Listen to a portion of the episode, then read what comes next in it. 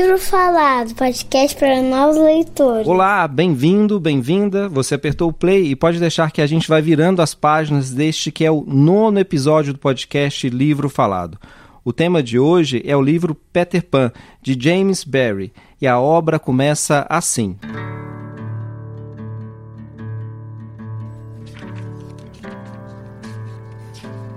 Todas as crianças crescem, menos uma. Elas logo descobrem que vão crescer e o Andy descobriu da seguinte forma: Um dia, quando tinha dois anos, estava brincando em um jardim. Arrancou mais uma flor e correu para entregá-la à sua mãe. Imagino que a menina devia estar especialmente linda, pois a senhora Darling levou a mão ao coração e exclamou: Ah, por que você não pode ficar desse jeito para sempre? Isso foi tudo o que se passou entre elas a esse respeito, mas desde então Wendy soube que teria de crescer.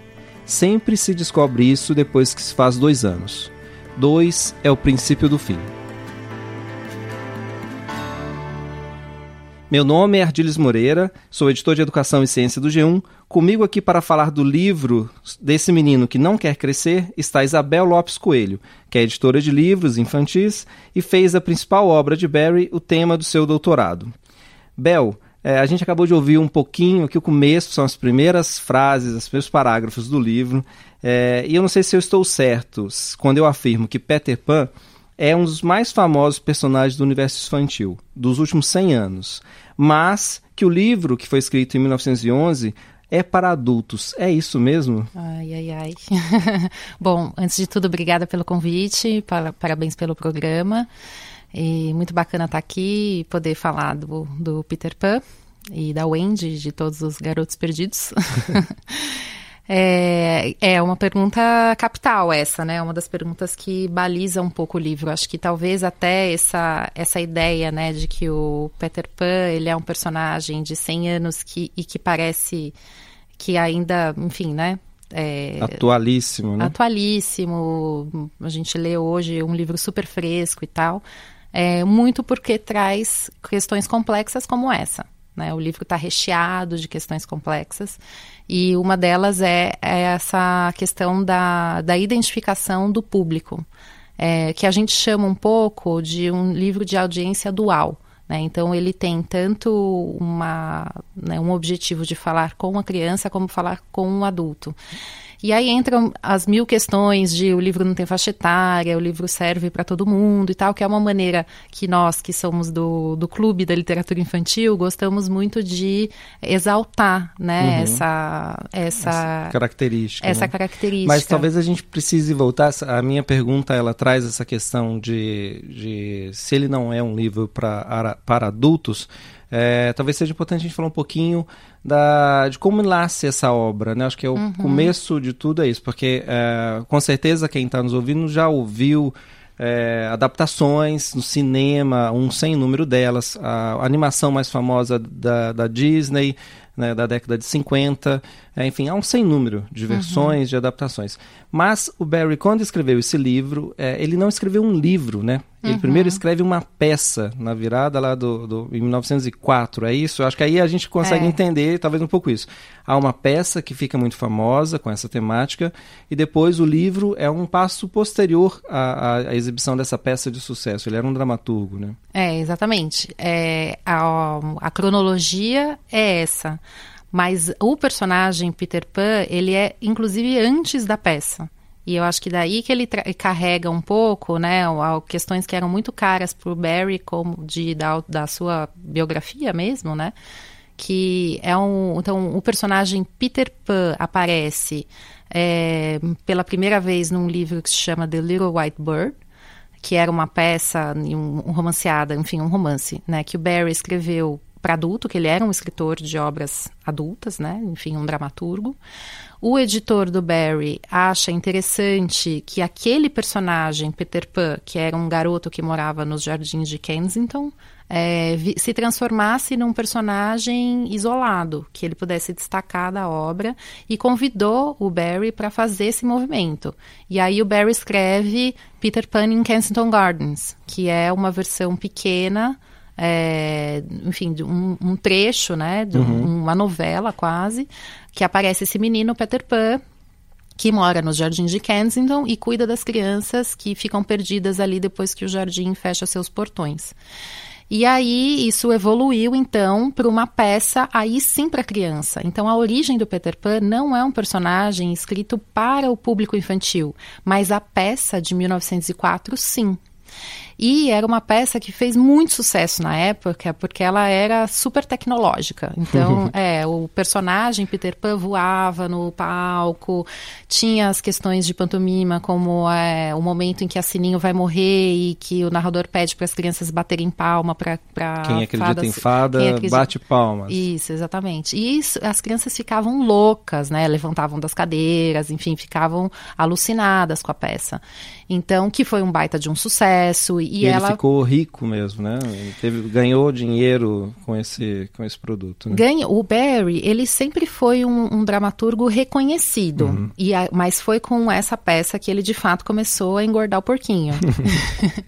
e, mas ele foi, sempre foi uma, uma pessoa, um intelectual reconhecido e tal.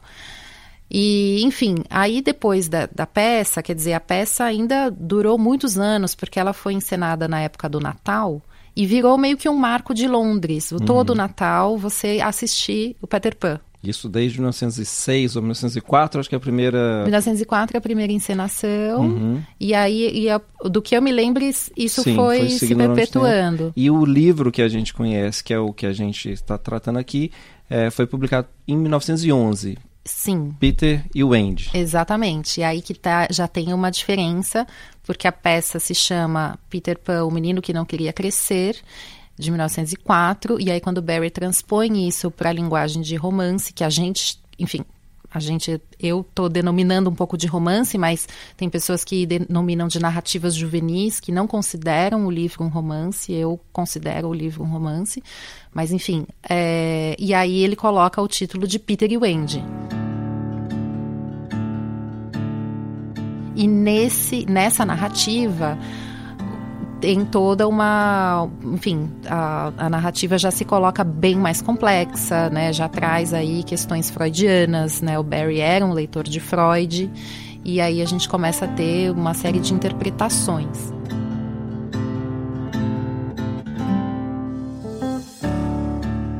Vou voltar então num ponto é, que é interessante. É a gente lembrar um pouco o enredo, porque a gente dá Sim, de barato, exato. dá de graça, que todo mundo lembra é de onde começa e para onde vai. Uhum. Né? O que a gente tem na história é, é um menino é o Peter, que tem seis uhum. anos aproximadamente, ainda conserva os dentes de leite, né? É, que visita uma família onde há três meninos, né? A Wendy e o. Me, me recordo agora foi o nome. Miguel, o João. George, George e Michael. É, enfim, não sei, né, Sim, depende, né, da tradução. Da tradução. É.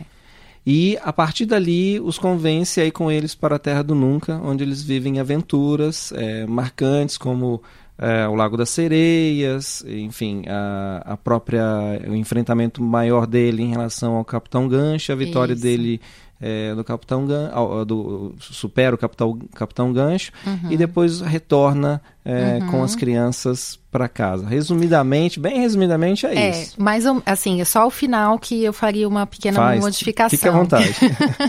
Ele não volta e essa é uma grande questão. Não, os, os quem é verdade, quem volta são os três, né? Isso. O Andy e João, os garotos perdidos. Miguel, Sim, e, e, os garotos que já estavam lá, é. né, que voltam para morar com a família. É, tanto que, né, assim como a gente tem essa questão de para quem o livro se dirige, adulto ou criança, é, existe também, por conta desse, desse episódio, né, do retorno, também uma questão que se coloca de quem é o herói do livro. É, se a gente olhar para a estrutura clássica do herói, é aquele que parte em viagem, é, amadurece, né? Passa por uma série de peripécias, etc. Amadurece e retorna. Uhum. Peter Pan não retorna. E se vamos pensar, né? Se um dia ele voltar, acaba a Terra acaba do Nunca. A história, sim. Né? Porque a Terra do Nunca é o Peter Pan. Né? Uhum. Né? Tem vários momentos o livro traz isso, né? Ah, quando o Peter Pan sai da Terra do Nunca, a Terra era, era como se ela adormecesse. Acaba a vida, fica todo mundo ali meio em suspensão, até que o Peter volta e aí tudo nasce Quem de novo. Quem tinha que brigar começa a brigar de novo e assim é, é. Né? Tem essa, essa parte bem clara no livro, né? É, exatamente. E, então, assim, essa estrutura, né, de é, quem de fato parte em viagem e volta são os irmãos Darling. É, então existe uma interpretação, se a gente olhar pela estrutura clássica do herói, que, base, que é, enfim, baseia toda uma, a narrativa do livro de aventura, e o, o Peter e o Andy é, é, em essência, um livro de aventura, a Wendy seria a heroína. Uhum. E o Peter Pan fica sendo o, a, o personagem que permite que a história aconteça. E que, de alguma maneira, a história também só acontece por conta desse clash entre a Wendy e o Peter Pan. Uhum.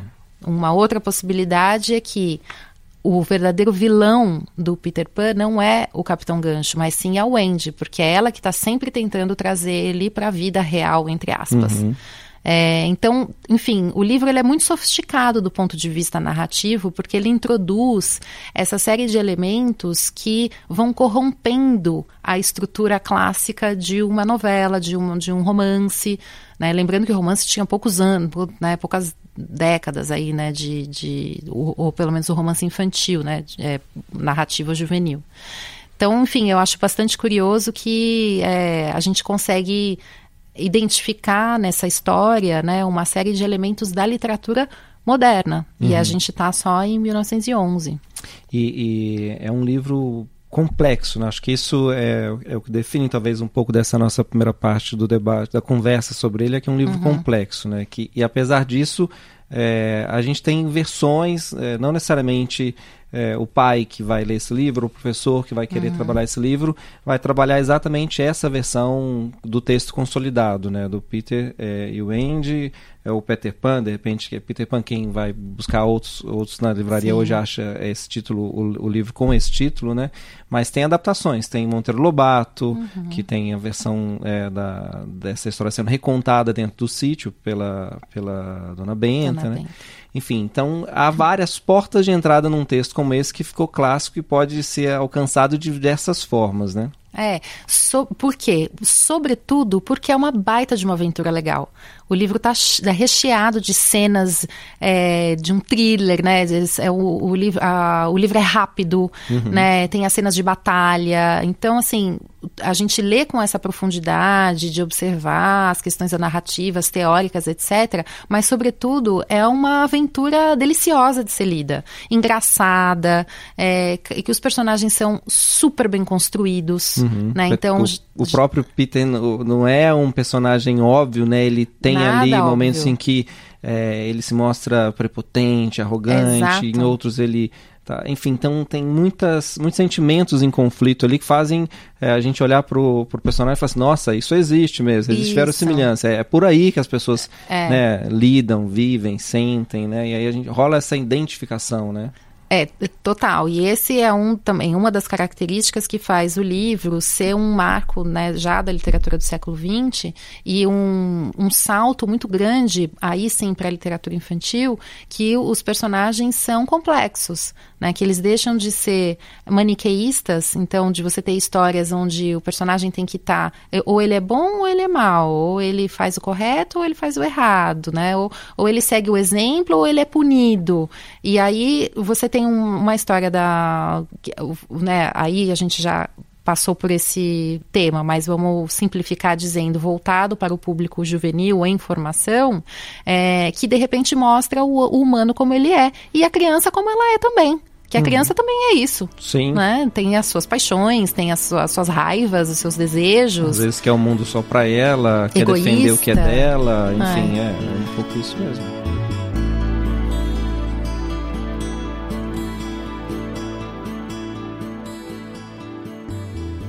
É, o narrador, ao longo do livro, ele uhum. conversa diversas vezes no romance.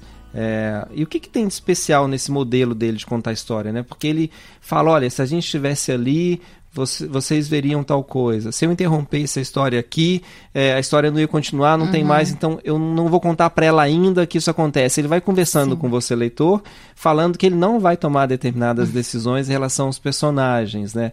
É, isso, o que, que, tem de especial nesse jeito de contar a história? O que, que isso mostra é, do jeito do Barry de contar e de construir esse texto? Bom, eu, é, assim, vou começar só falando que é, eu tenho uma, uma pequena interpretação em relação a isso, que é, na verdade, mais uma sugestão, né? Que uh, um, uma possibilidade é, desse narrador é, atuar dessa maneira é que nas peças existia um narrador que interrompia a ação para contar um pouquinho o que estava acontecendo e o que ia acontecer. Faz todo sentido. Né? Eu pensei algo nessa linha também. Então, a hora que ele transpõe isso para o romance, ele não perde esse narrador.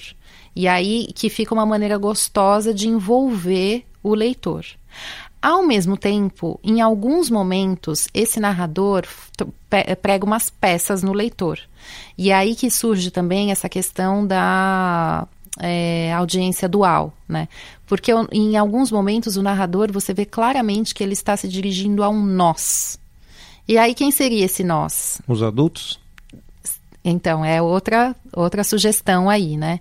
Então, é, a função desse narrador teria, é, enfim, ter, o narrador teria essa dupla função de situar um pouco o leitor para dizer, chegamos até aqui e a partir de agora vamos passar para esse ponto, mimetizando o narrador da peça e, ao mesmo tempo, criar essa sensação de que essa narrativa também pode ser lida por adultos, que ela é dirigida para adultos, né? Uhum funciona, né? É um jeito de que a gente fica próximo do leitor, do, de quem está contando a história. É, né? e é tão envolvente, né? Tão orgânico que a gente presta muito né? só prestando muita atenção para te desviar, um, né, da, da narrativa, dos fatos ali e, e, te colocar nesse contexto mais de análise, né? Porque é tão gostosa a leitura, né? É o que a gente estava falando, né? Antes é é um livro com, que tem muita aventura, né? uhum. tem muitas, muitos uhum. momentos é, fortes né? e personagens fortes. Uhum. É, ele criou um crocodilo que engoliu um relógio e esse crocodilo está perseguindo o capitão. Enfim, é uma história que tem é. muitos momentos fortes, muitas aventuras, e esse narrador consegue fazer é, essa introdução né, pontual dessas aventuras e deixar a coisa mais animada ainda. Né? É. É, e assim, não sei se a gente entra nisso, enfim, você que, você que manda aqui. Vamos lá, vamos. Mas essa coisa da aventura e das cenas, né, é um... Tem, né, a Inglaterra tem um histórico, né, de romances de aventura, né, o Ilha do Tesouro, uhum. enfim, né, é, do Stevenson tá aí também, que foi um romance que revolucionou um pouco esse gênero na época, que trouxe a questão das canções, né? O, o, papagaio do, do pirata, o pirata numa perna de pau e com a venda no olho, é, os, os piratas que têm apelidos, enfim. Então a gente reconhece no, no Peter Pan uma série de elementos narrativos emprestados de outras obras da, uhum. da, da, da, literatura época, é. inglesa é. que o espectador criança e o leitor adulto reconhecem. Uhum. Talvez ah, a gente possa lembrar sim. aí de. É, ele guarda semelhanças com Robson Crusoe, que é de 1719, Viagens de Gulliver, de 1726, Moby Dick, 1908, e A Ilha do Tesouro, 1881. Uhum tem uma questão, todos eles aí, essa, essas aventuras náuticas, marítimas, Exatamente. né, de piratas, de tema. navegação, né, então, e ele consegue colocar ali, ele faz referências, né, do uhum. Capitão Gancho como tendo conhecido ou dialogado com piratas famosos. Isso. Né? Então é. o Gancho ele pega esse é, é, um, é um ícone dentro dessa trajetória é. de vilões ali é, é, dos piratas. Né? É, não, e é uma delícia, né? Essa literatura ela dá pano para manga também para conversa e, e é assim o, o que o Barry fez ali, né? Essa sacada também que ele trouxe pro, pro livro trouxe para essa narrativa uma série de elementos que o inglês classe média reconhecia. Então, assim, histórias de aventura náuticas, né, que sempre foram, enfim, que é uma tradição da literatura inglesa. Então, isso já estava ali na corrente sanguínea.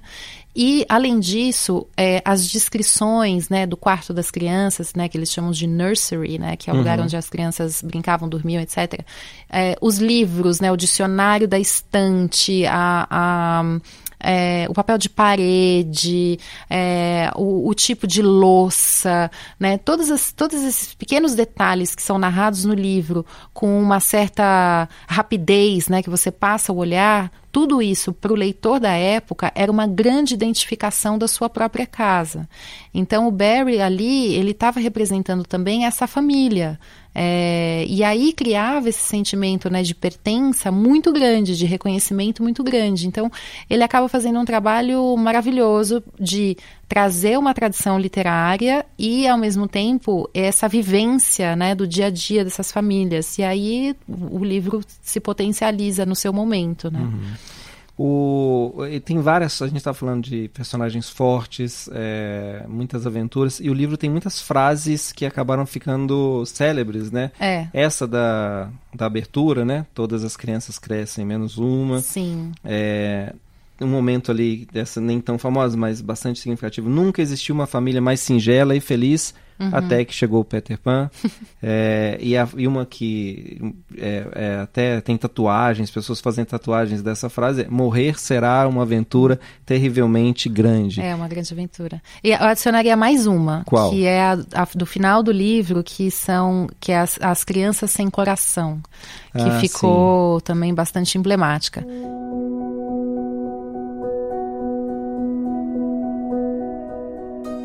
Essa, né, todas as crianças crescem menos uma, é uma, enfim, é a essência do Peter Pan, né, que da, da criança que é, não quer crescer. E essas histórias que o Barry escreve antes, né? Por isso que o, o, o, a, tanto a peça, né, quanto o romance é uma continuação desses livros, vamos assim dizer, né? Porque esses livros anteriores mostram um pouco a origem desse personagem. E no Little White Bird, se não me engano, mas eu acho que é, é a ideia é que as crianças nascem como passarinhos e as mães têm que pesar as crianças até o segundo dia do nascimento. E a mãe do Peter Pan esquece de pesar ele. E ele vira então um menino passarinho. Por isso que ele vai para Kensington Garden. Porque hum. ele não se sente nem menino, nem pássaro, não sei o quê. E quem cuida de quem. É, um, ensina as coisas para ele são os pássaros do jardim. E um dia o Peter volta para casa e a janela tá fechada e porque a mãe tem uma outra, um, o Peter teve, teve, um irmão e a janela tá fechada e, e eu tenho uma criança no, no bercinho dele. E, e, que é um pouco, enfim, a frustração que ele tem, por isso que ele vai embora e abandona a casa dele e nunca mais cresce. É, e abandona a, a Londres, vai para a Terra do Nunca e nunca mais cresce.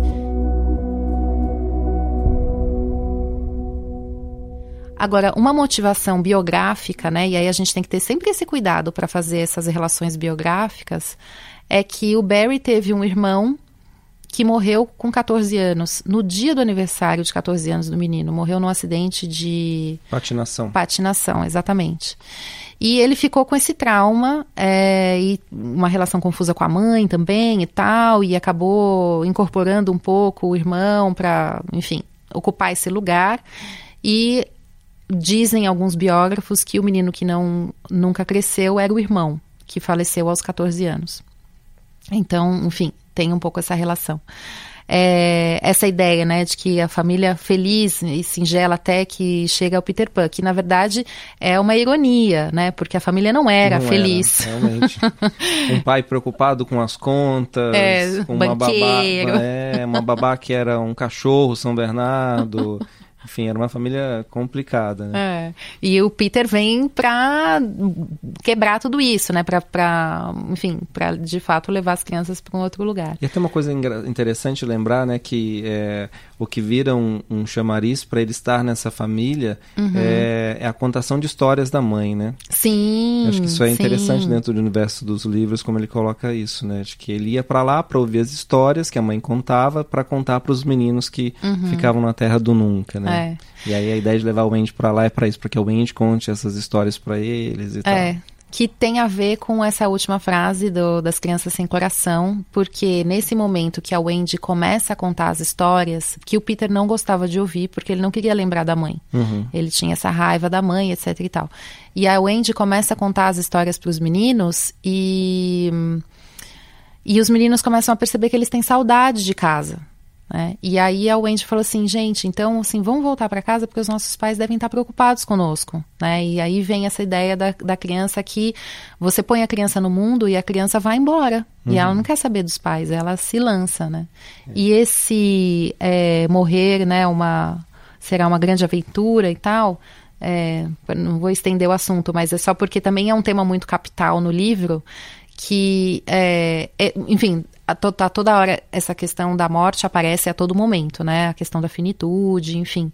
E era um tema, ser jovem, né? E se manter jovem era um tema do período eduardiano. Né? Então você tem lá o retrato de um artista quando velho, né? você tem vários escritores que falam sobre esse tema de, de não envelhecer e, de, e do culto à juventude. Então tinha na Inglaterra nesse período, né, no Eduardiano, um culto à juventude e, e de alguma maneira o Barry coloca isso nessa, nessa frase e, e, o Peter Pan também faz parte um pouco desse contexto. Uhum. Falando desse contexto de de literatura, do que se fazia naquela época, é, você estudou, né, e na sua tese, justamente um ponto de que esse livro, ao lado de outros, é, estão ali num seria uma época de ouro é, da literatura e uma infanto juvenil, né? E, e, uma das características desse período, dessa literatura, é a centralidade ou um jeito de representar as crianças uhum. dentro das histórias, né? E, esse, e, e, queria que você me contasse, então, como é que o, o, ele entra nisso de forma resumida, né? Porque a gente não vai ter uma banca não. aqui para lembrar, mas... Ainda bem. não, e eu também vou me enrolar toda. É, o que a gente chama de a época de ouro da literatura infantil é, europeia, né, que é esse momento entre 1850, que é a metade do século XIX, né, a segunda metade do século XIX, até 1914, que é o começo da Primeira Guerra.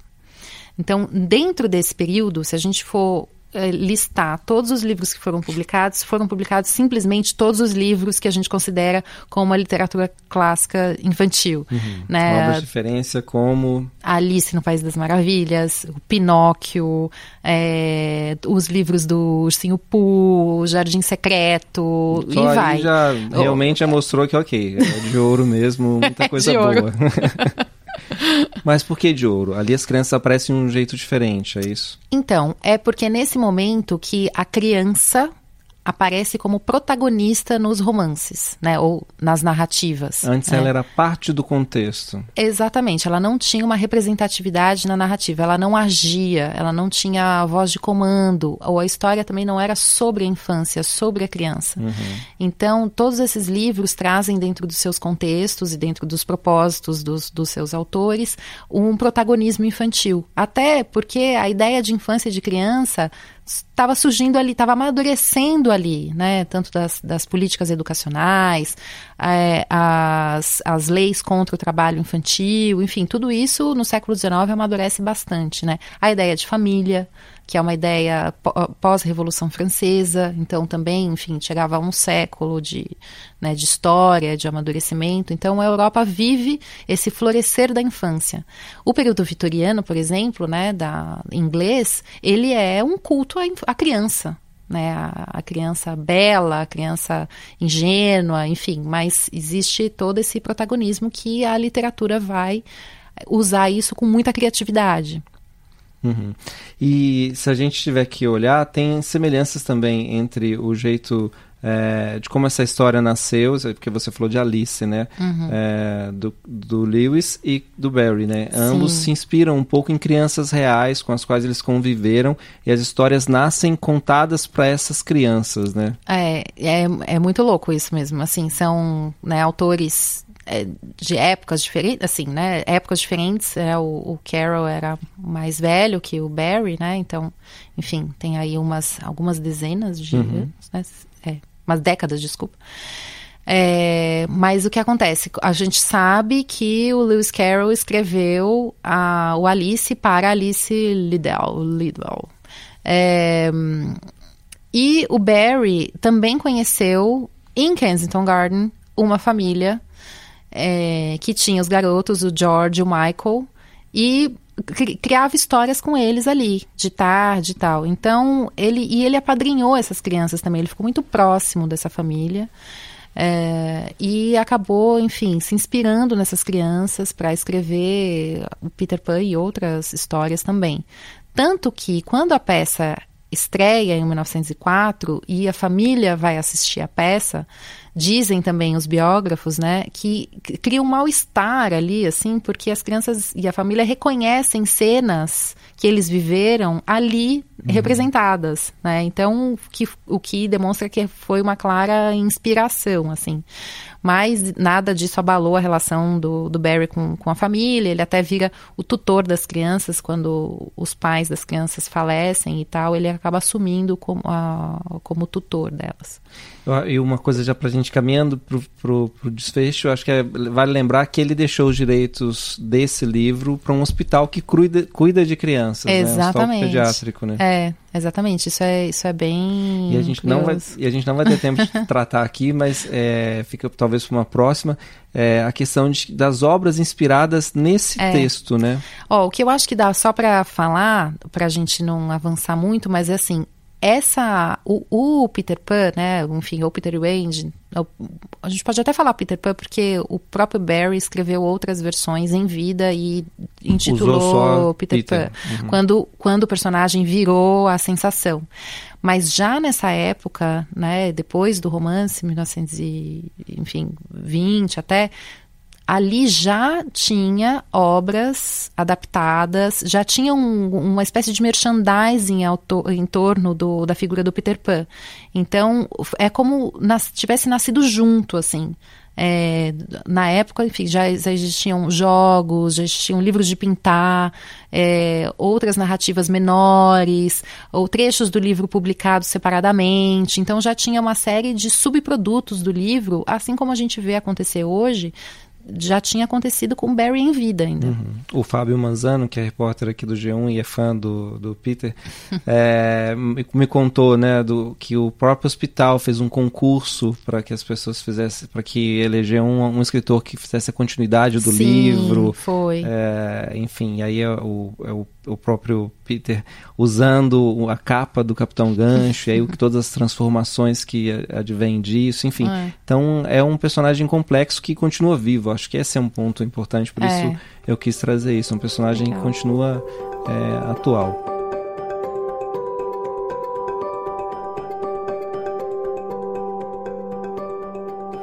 E eu queria, é, antes da gente terminar, que hum. você me falasse, eu sempre faço essa pergunta. Tem ai, livro ai, ai. Não, sem, sem, sem, sem problemas, é mais fácil parece. Tem livro para criança, depois de tudo que a gente falou, tem uhum. livro para criança? Uai, tem. Tem. Mas esse aqui não é um livro para criança, então como é que você me explica isso? Mas a pergunta é essa: a literatura ela precisa caber? A, pergunta é essa: a literatura precisa caber dentro desse é, rótulo livro para criança?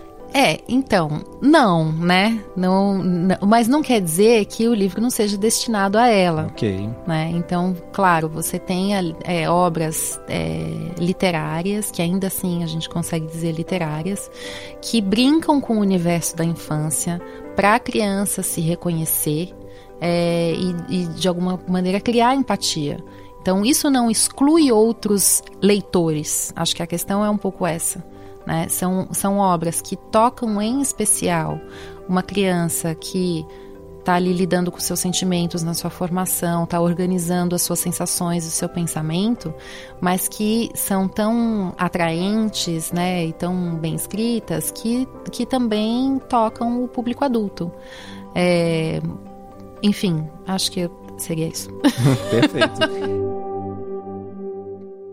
E qual obra é, você deixaria, qual livro você deixaria como uma dica de leitura? Você tem Oxi. que editou tantos na sua trajetória de COSAC, agora na FTD, Ai, enfim. Meu Deus. É, um livro para deixar para os nossos leitores informação, dentre tantos já escritos. Ai, pode fazer propaganda? Pode.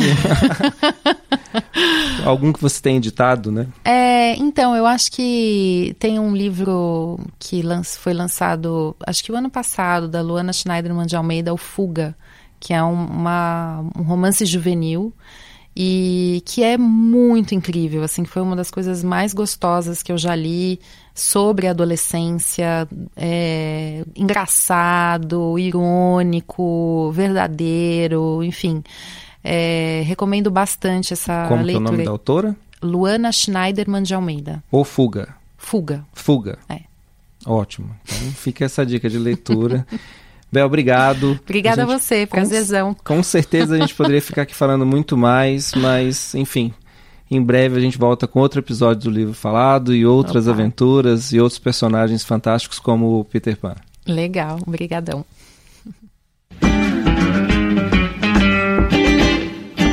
Livro Falado, podcast para novos leitores.